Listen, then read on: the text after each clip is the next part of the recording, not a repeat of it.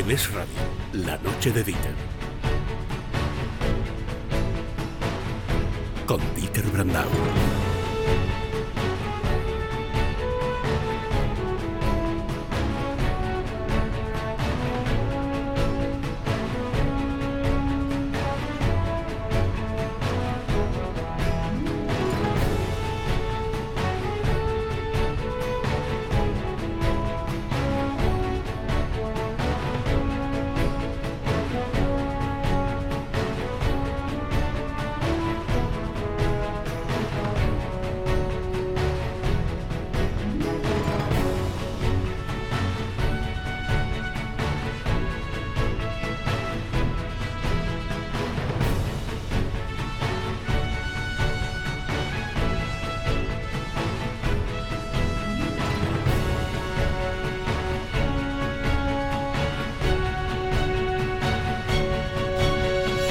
Saludos oyentes de radio, gracias por escucharnos en la noche de este martes, último día del mes de febrero del año 2023.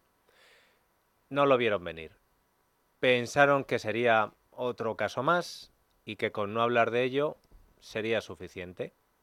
Pensaron que sacando los chats internos del PP de Casado o los WhatsApps de la trama Kitchen de Rajoy no se hablaría de lo suyo. Pero se equivocaron el caso Tito Berni ha venido para quedarse hasta que se sepa al menos cuántos diputados socialistas se fueron de juerga en pleno toque de queda por la pandemia en Madrid y a costa de una supuesta trama de corrupción. Hoy la trama del Tito Berni ha hecho perder los nervios del portavoz del PSOE en el Congreso y ha copado la rueda de prensa de la portavoz del Gobierno en la Moncloa. Antes de escucharlos, y les recomiendo que no se pierdan sobre todo a Pachi López, yo creo que es necesario que les contemos las novedades que se están conociendo en las últimas horas y les diría casi que en los últimos minutos sobre este escándalo, gracias, entre otras cosas, al contenido del teléfono móvil del mediador en esta trama, Antonio Navarro. Sara Becerro, buenas noches. Buenas noches, Dieter. Sin duda, el móvil del mediador está aportando muchas claves para entender la magnitud de esta supuesta red de corrupción. La juez que investiga el caso ha recabado ya 66 gigas de información con fotografías, vídeos, con hasta 15 horas de grabación y todas las conversaciones con 30.000 audios con políticos y empresarios. Y es que, a modo de reportaje, Antonio Navarro, el mediador, filmaba todas las noches de fiesta por Madrid. El director de Radio Canarias, Gonzalo Castañeda, ha desvelado esta mañana en Es la Mañana de Federico que los vídeos requisados contienen, decía, conversaciones asquerosas y vomitivas y que en las fotografías salen diputados del PSOE con la cara tapada y van a salir más, porque Navarro lo grababa todo. El mediador siempre acreditaba todas sus reuniones con vídeos y fotografías de todas aquellas noches, como la del restaurante Ramsés. La mayor amenaza para el Partido Socialista al margen de estos innumerables audios y archivos que todavía no han acabado de analizarse por parte de la policía son las confesiones del propio Navarro. Una de ellas revela que el pasado 21 de octubre de 2021, con Madrid sufriendo las duras restricciones por la pandemia, el mediador montó una cena en un reservado de la sala Ramsés para 15 comensales. Un audio de WhatsApp de Navarro localizado en su móvil no dejaba lugar a duda de quiénes eran esos comensales. Decía, Está todo preparado y cerrado.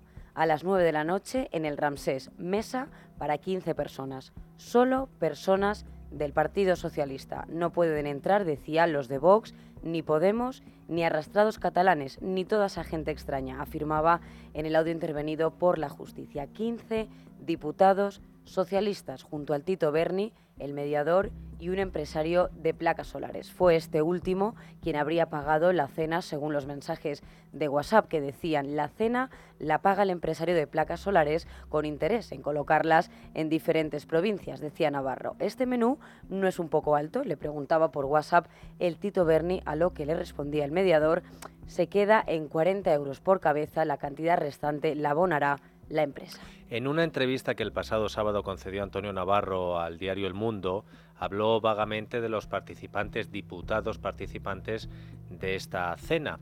Aludía a diputados de varias provincias. Entre ellas, Ávila. El diputado por esa provincia es Manuel Arribas Maroto y El Mundo le ha dado la oportunidad de explicarse. Sin embargo, el diputado socialista se ha negado a contestar, diciendo para este periódico que ni afirma ni desmiente su presencia en esa famosa reunión. Le pregunta el periodista del periódico El Mundo al diputado socialista. Si no estuvo, aclararía muchas cosas que lo negara. Y añade el diputado por Ávila, he dicho que no voy a realizar declaraciones, este asunto está en el juzgado. Manuel Arribas Maroto no quiere hablar de este asunto, pero cuando tenía que hablar de otros políticos, de otros partidos, entonces no se cortaba ni un gramo. Escuchen la que lió el diputado en el Congreso en una comisión en el año 2020. Y señorías de Vox, les pido encarecidamente que abandonen esas ideas trasnochadas y que vuelvan, si algún día estuvieron, a la senda de la democracia. Muchas gracias, presidente. Gracias, señor Arribas Pero, Maroto. ¿esto qué coño, eh? Perdón. Pero, si me permite, señora Sarta, para aceptar o no aceptar la enmienda del Grupo Parlamentario Popular, Pero nos ha insultado el diputado socialista. Eso es lo primero. ¿Esto qué coño es? Decía el de Vox. Porque claro, el diputado del PSOE por Ávila, eh, para decir que Vox, eh, ¿cómo ha dicho? Que abandone las ideas trasnochadas. Pues miren, ahora le preguntan a él si trasnochó con el Tito Berni y entonces dice que ni afirma ni desmiente. El Mundo también ha preguntado vía WhatsApp a la diputada socialista por Lugo, Ana Prieto Nieto, si estuvo o no en esa cena de 15 diputados en la sala Ramsés, como se estaba especulando. Sí, pero según este periódico, la diputada ha respondido con el siguiente mensaje. No voy a hacer declaraciones. Fuentes del Grupo Parlamentario Socialista consultadas por El Mundo atribuyen la reacción de estos dos diputados a que algunos miembros dicen de la Cámara Baja no están acostumbrados a tratar con la prensa. Esa famosa cena para 15 personas en el Ramsés es solo una de las muchas cenas y fiestas que los implicados celebraron en Madrid entre el año 2020 y el año 2021, con las medidas sanitarias extraordinarias en vigor. Había toque de queda, por lo que bares y restaurantes cerraban a las 11 de la noche y no aceptaban clientes más allá de las 10. El aforo de los interiores quedaba al 50% reducido y se prohibía reuniones de más de seis personas. En ese contexto, el Tito Berni y el mediador organizaban sus fiestas y por eso la importancia de poder quedarse más tiempo si hiciera falta, como acordaban con los restaurantes, según los WhatsApps intervenidos a Navarro. Además, los investigadores apuntan a que las prostitutas y la cocaína eran habituales en estos encuentros. Navarro ha desvelado que una noche en la que todavía había toque de queda en Madrid a las 12 de la noche, una de las juergas les pilló a los diputados y también a algún senador del PSOE en un prostíbulo y por eso se tuvieron que quedar a dormir allí. Y tanto, y es que al día siguiente llamaron a sus coches oficiales a calles aledañas para que les llevaran al hotel para asearse y volver a sus despachos en el Congreso y en el Senado. Pero lo más grave es que, según las declaraciones hechas por el mediador, el presidente canario y secretario general del PSOE en el archipiélago, Ángel Víctor Torres, estaba, dicen, al tanto de la existencia de esta trama. Sin embargo, por su parte, el presidente canario ya ha respondido amenazando con posibles acciones judiciales. Bueno, y podríamos seguir dándole titulares y titulares. Eh, ayer nos adelantaba Carlos Cuesta, el mismo que está implicado en el escándalo de las mascarillas en Canarias, aparece también en este asunto. Acaba de publicarse que un taxista es concejal de Coalición Canaria, habría actuado de mula para llevar y transportar el dinero, eh, que si un dron, eh, una empresa de drones, y aparece también algún varón socialista, que si Zapatero, no sé qué. En fin, miren, eh, con lo que les hemos contado ya es suficiente para que entiendan ustedes lo que ha pasado a nivel político por las reacciones que ha provocado todo este asunto. Porque después de lo que nos acaba de contar Sara, el líder de la oposición, Alberto Núñez Fijo, ha dicho lo siguiente. un caso de corrupción cutre y es un caso de corrupción lamentable que los congresistas y los senadores acudan a Madrid no a cumplir sus funciones, sino a divertirse de forma lamentable por las noches con todo tipo de prácticas, desde la prostitución a la droga. Me parece que eso para un partido político es una bomba en sus principios éticos y nos parece que eh, ya están sin tiempo para explicar exactamente qué es lo que pasa, cuántas personas son, quiénes son esos 15 parlamentarios, ellos lo saben. Pero las críticas al PSOE por este asunto no han venido solo del PP, de Vox o de Ciudadanos, también de sus socios de gobierno y legislatura. Escuchen a Echenique, Rufián o Valdoví. Pensamos que es un caso gravísimo, pensamos que revela que todavía quedan muchas transformaciones por hacer en nuestro país. Pues que se investigue, si quieren presentar a la comisión de investigación nosotros votaremos a favor. Cualquier iniciativa que se promueva en este Congreso para investigar o para delimitar las responsabilidades, Compromís eh, la apoyará. Veremos si es así. Con estos antecedentes, hay que reconocer que el portavoz socialista en el Congreso hoy no lo tenía precisamente fácil. La semana pasada se ventiló este escándalo con una declaración de 7 segundos el martes y 7 segundos el jueves. Hoy sabía que no se iba a poder escapar de las preguntas de los periodistas, pero intuyo que Pachi López no había calibrado bien la que se le venía encima.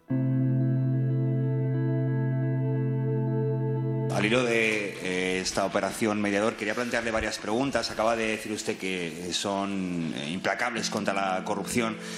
Quería preguntarle si sospechan que pueda haber más diputados que estén implicados en esta operación, si están indagando eh, qué diputados pudieron acudir a alguna de las eh, cenas, tal y como estamos viendo publicado, si creen que esta trama puede pasar de nivel autonómico en Canarias a una trama nacional y, por último, si apoyarían ustedes una hipotética comisión de investigación en el caso de que aquí varias formaciones, varios grupos pudieran plantearla.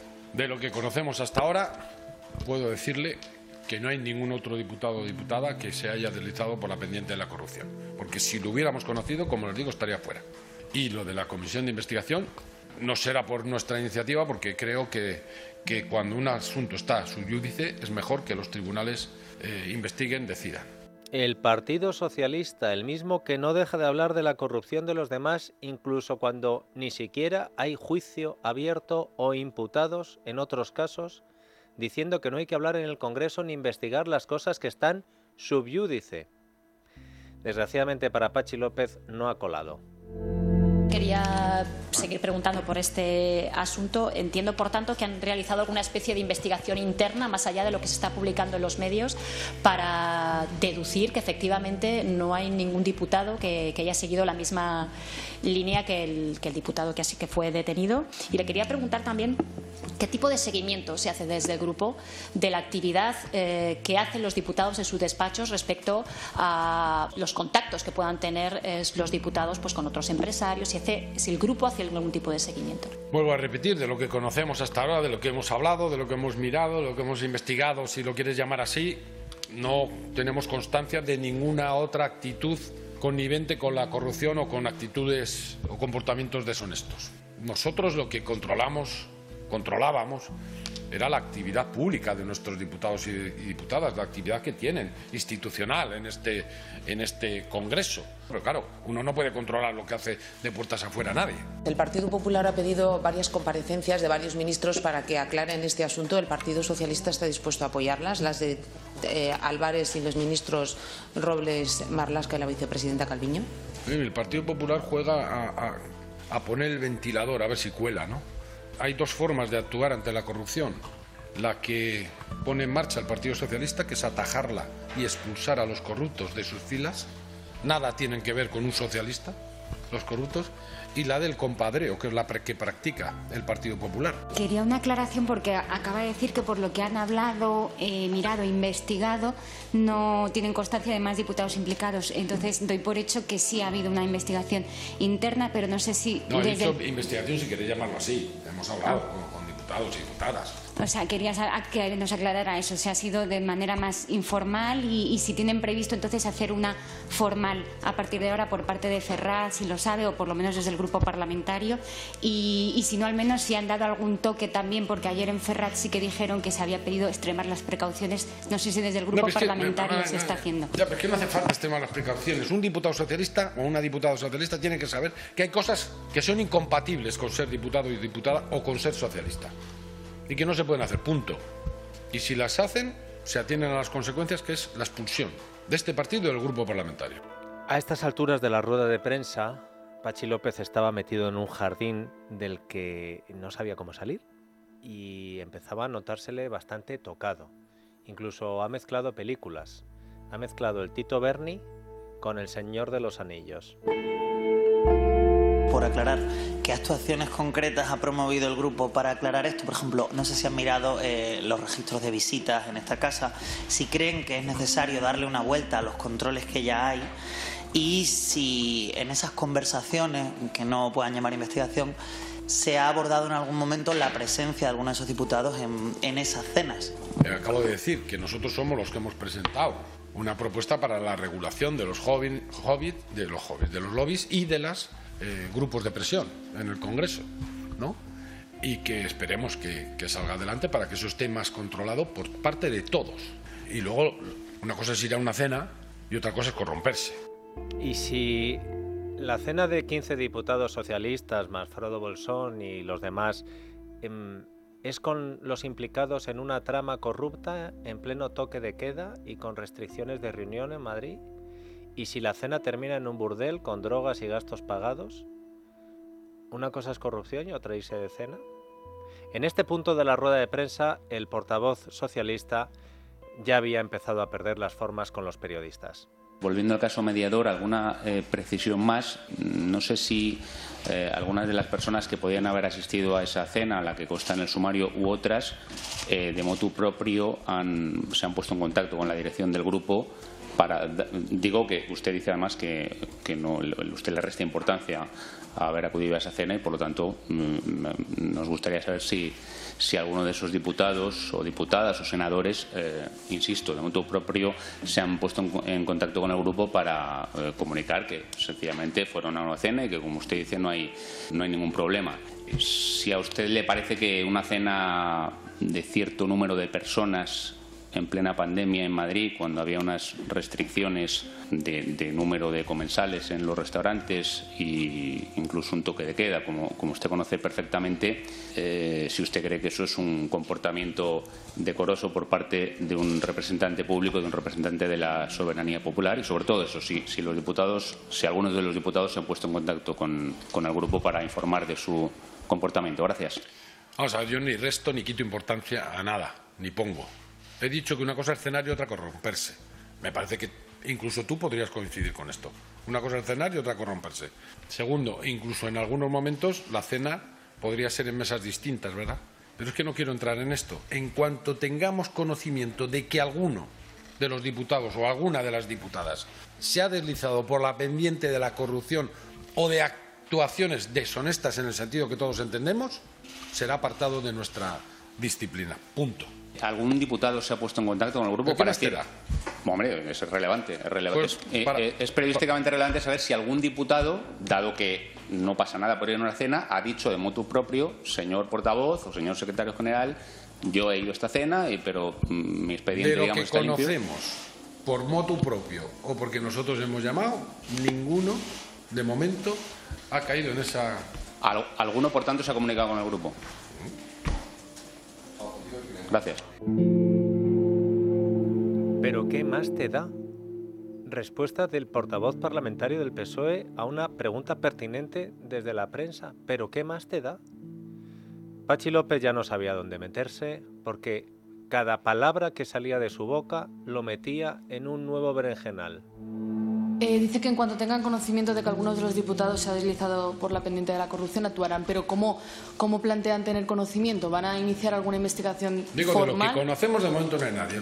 Nada. Si, si hay otras instancias que investigan o que tienen datos mejor que nosotros y los conocemos y son reales, actuaremos. Punto. Yo quería preguntarle, ha dicho que serán expulsados en la misma situación, pero ¿cuál sería la situación? ¿Qué límites se ponen? ¿El haber participado en una cena, el haber ido a una fiesta, el ser investigado? ¿Cuál sería el límite para tomar una sanción? En de la corrupción, que creo que todos podemos interpretar y entender qué es eso. Yo he vuelto a decir, ir a cenar no es corromperse, supongo que eso lo interpretamos todos así, ¿no? Sí, portavoz, una duda. Yo quería preguntarle si van a seguir defendiendo la abolición de la prostitución con 15 diputados socialistas que presuntamente el mismo día que votaron a abolirla fueron a consumirla según el mediador de la trama. Radicalmente sí. Y eso de los 15 diputados socialistas lo dices tú solo, ¿no? Vale. Dice Marco Antonio Navarro. Se ven con legitimidad. Gracias. Pachi López ya tenía suficiente y abandonaba la sala de prensa con bastante prisa. Después del espectáculo, protagonizado por el portavoz del Grupo Socialista, llegaba a la sala la portavoz del PP, Cuca Gamarra, que comentaba lo que acababa de suceder. Salir corriendo de esta sala de prensa para no dar explicaciones es el mayor reflejo de los nervios que hoy invaden al Partido Socialista Obrero Español. Faltan explicaciones y lo que le exigimos al Partido Socialista, dado que se está poniendo en entredicho la labor de los diputados es máxima transparencia y explicaciones. Dice que han investigado algo y parece conocer los nombres de algunos diputados. Y sin embargo, se ocultan. Porque lo que ha quedado claro durante esta mañana es que en el Partido Socialista se sabe quiénes son y se tapa quiénes son. Pachi López es un veterano del PSOE y aún así, como acaban de escuchar, se ha visto incapaz de salir indemne de una rueda de prensa sobre el escándalo que afecta a su partido. Imaginen con qué ánimo llegaba horas después una socialista con menos experiencia como Isabel Rodríguez a la rueda de prensa tras el Consejo de Ministros, porque Isabel Rodríguez sabía perfectamente lo que la esperaba.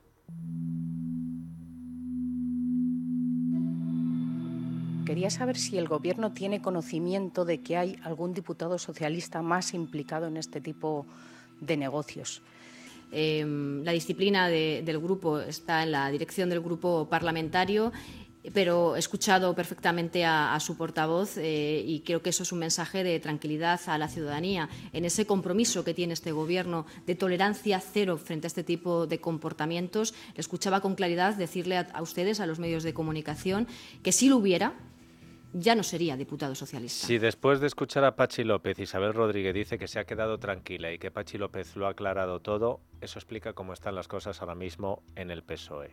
Más preguntas. Si no temen que les pueda pasar factura en las urnas todo lo que se está conociendo del caso mediador y si hay disposición en el Gobierno a comparecer en el Parlamento por este asunto, tal y como les ha pedido ya el, Partido eh, Popular. En relación al, caso que, usted, eh, que usted mencionaba, eh, con absoluta rotundidad expresar en nombre del Gobierno nuestro rechazo y condena a este tipo de, actitudes, comportamientos que además eh, son denigrantes eh, desde el punto de vista eh, del servicio público, incompatibles con el compromiso público. Creo que es muy importante subrayar que de forma tajante se ha abordado la respuesta que se ha dado a este caso, con rotundidad, con prontitud, y sin duda es algo que, debemos subrayar. Cuando no hay nada que ocultar, no hay tiempo que perder, y yo creo que aquí se ha visto claramente. Este es un Gobierno que traslada tolerancia cero frente a la corrupción, es eh, una seña de identidad de este Gobierno. Me preguntaba usted por el Partido Popular y por las solicitudes de, comparecencia. Fíjese, no, me deja de sorprender eh, que se encuentre tan animoso el Partido Popular con este caso. Precisamente ahora estábamos conmemorando ese primer aniversario de los cambios en el Partido Popular, de Casado a Fijo, y en aquel momento de lo que se trataba en el Partido Popular era precisamente de eh, abordar la regeneración del Partido Popular o tapar la corrupción. Y aquello se resolvió por la segunda vía, la de tapar la corrupción, eligiendo a Feijó como, como responsables. En relación al caso que usted mencionaba, ha dicho Isabel Rodríguez, y luego aseguran que su modelo es diferente al del PP de Rajoy cuando hasta copian sus latiguillos para escaquearse de asumir responsabilidades. La persona de la que usted me habla el caso que usted menciona, como si no fuera con ellos. Pero como si iba con ellos, los periodistas han seguido insistiendo en pedir explicaciones sobre el Tito Berni y no sobre la conmemoración que ha hecho el gobierno de España sobre el aniversario de la llegada de Fijo a la presidencia del Partido Popular. Perdón que insista por el caso mediador, pero quería preguntarle de vuelta esa petición de comparecencia de hasta cuatro ministros por parte del Partido Popular en el Congreso de los Diputados. No sé si el Gobierno va a atender esta petición. Y luego, por otro lado, dado que mantienen tolerancia cero con la corrupción y que esos actos son incompatibles con la función pública, no sé si el Gobierno apoya que se constituya una comisión de investigación en el Congreso de los Diputados para que se esclarezcan todos los hechos. No tengo nada más que añadir la respuesta que les, eh, que les ofrecía a sus, a sus compañeros.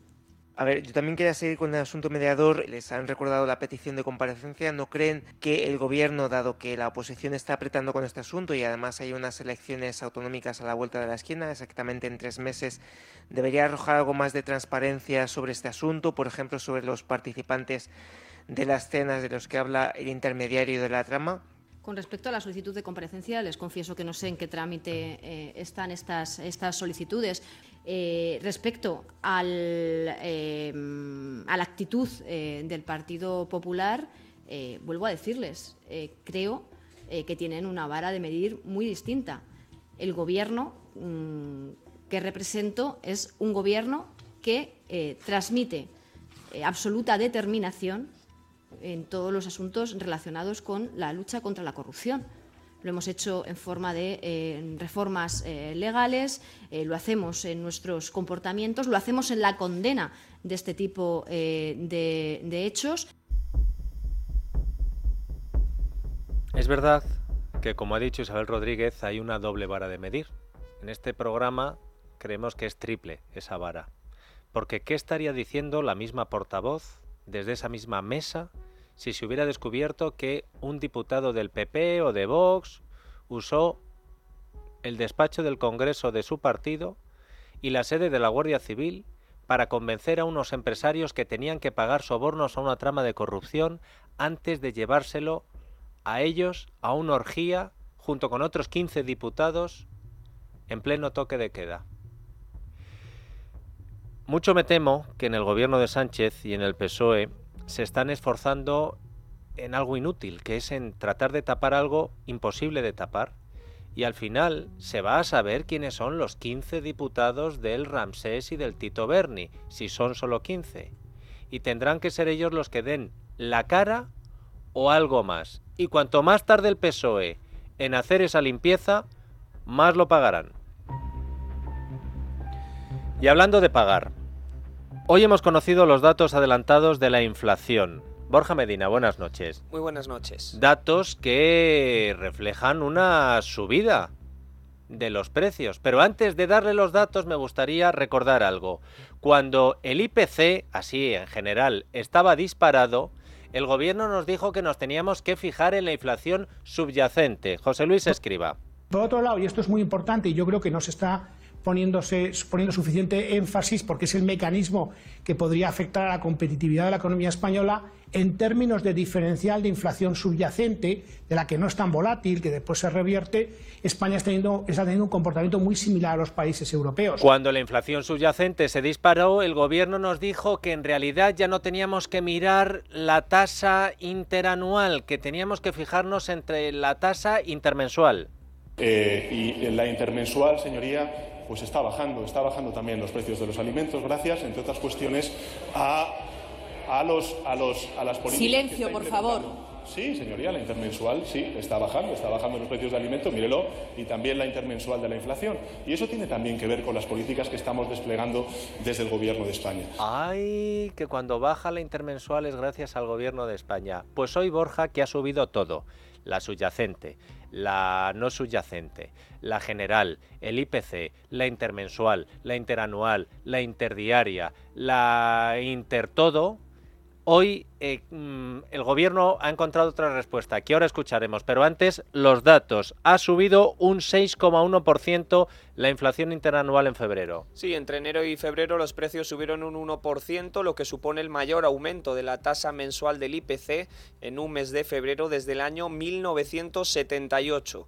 La inflación subyacente fue un 7,7% más alta que en febrero de 2022 y hay que recordar, Dieter, que el Instituto Nacional de Estadística cambió su metodología para calcular el IPC el mes pasado, por eso el índice de precios al consumo que se conoce estos meses no es del todo comparable con el de 2022 y esto hace que la tasa mensual sea ahora especialmente útil para comprobar esos movimientos en los precios. Don Juan Bravo, vicesecretario de Economía del Partido Popular, buenas noches.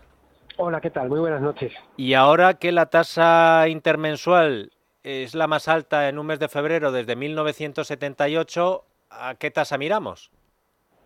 Bueno, yo creo que la tasa que hay que mirar es la de los españoles en la calle. Preguntarles si pagan más por la luz, si pagan más por el gas, si pagan más por la hipoteca y si pagan más por la cesta de la compra. Y creo que la respuesta a las cuatro preguntas será que sí, que pagan más y eso es lo que realmente tendría que importarnos y donde tendría que trabajar este gobierno. Pero a ustedes se les ha olvidado un dato. Hoy la propia vicepresidenta ha dicho que el control de la inflación le correspondía al Banco Central Europeo. Mire, ahí, ahí ha errado porque le tenía preparado precisamente ah, este corte para usted. Escuche, escuche, La competencia en materia de inflación en la zona euro es del Banco Central Europeo. Eh, y me consta que eh, ellos son los que están haciendo un seguimiento y tomando las decisiones eh, que les parecen más adecuadas para contener cuanto antes la inflación en el conjunto de la zona euro. Un poquito de suspense, don Juan, que ya teníamos culpables, el Banco Central Europeo.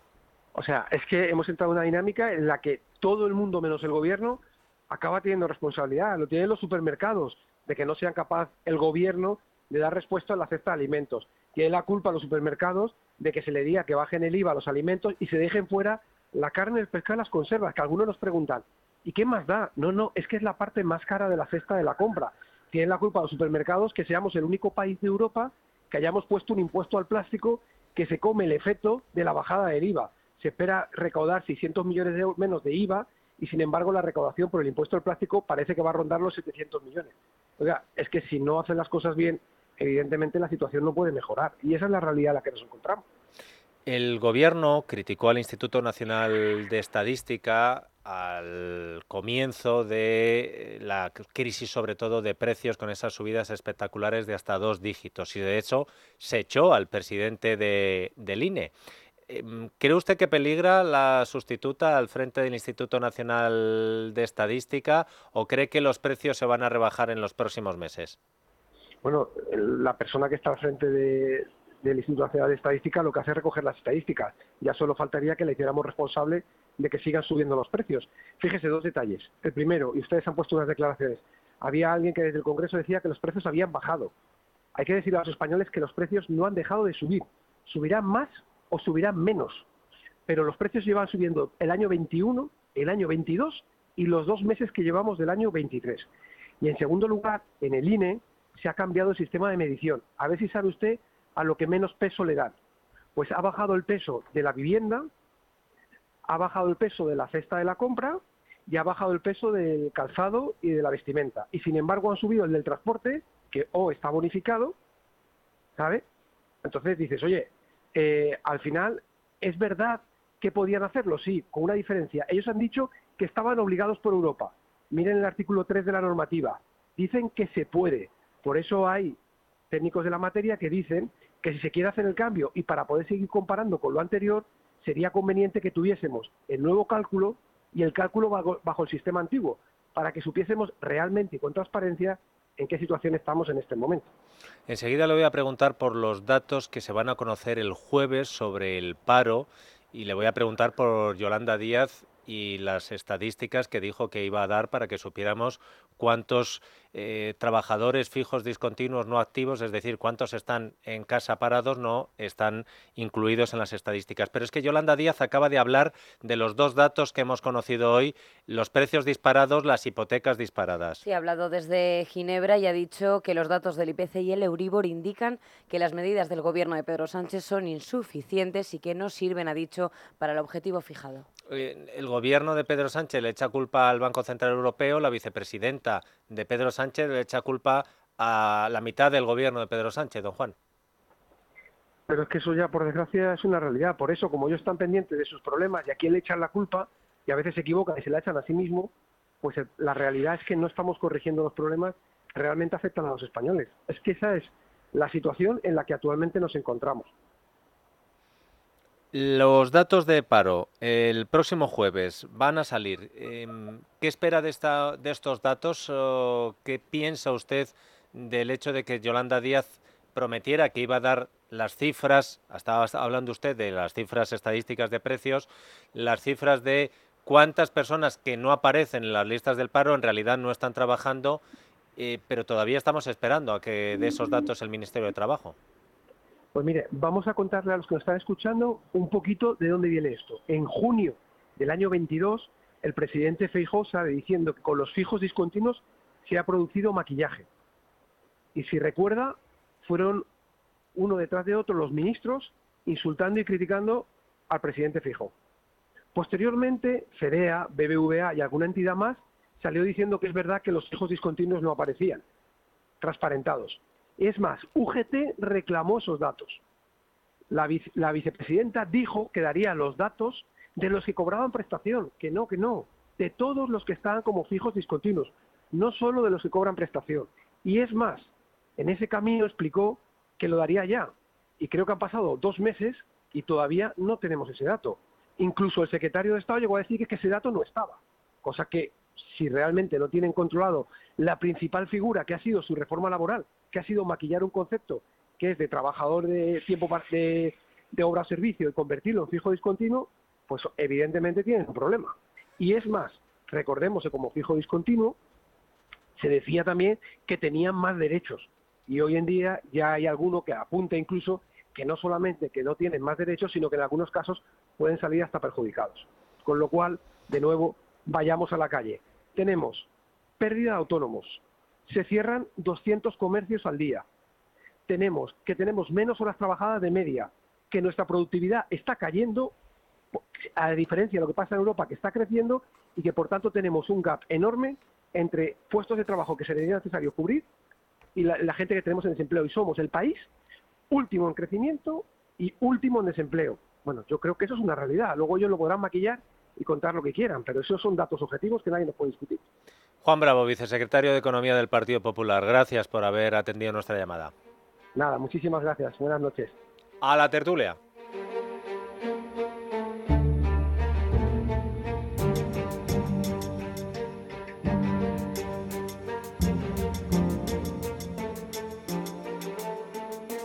La noche de Dieter, con Dieter Brandau, en Es Radio.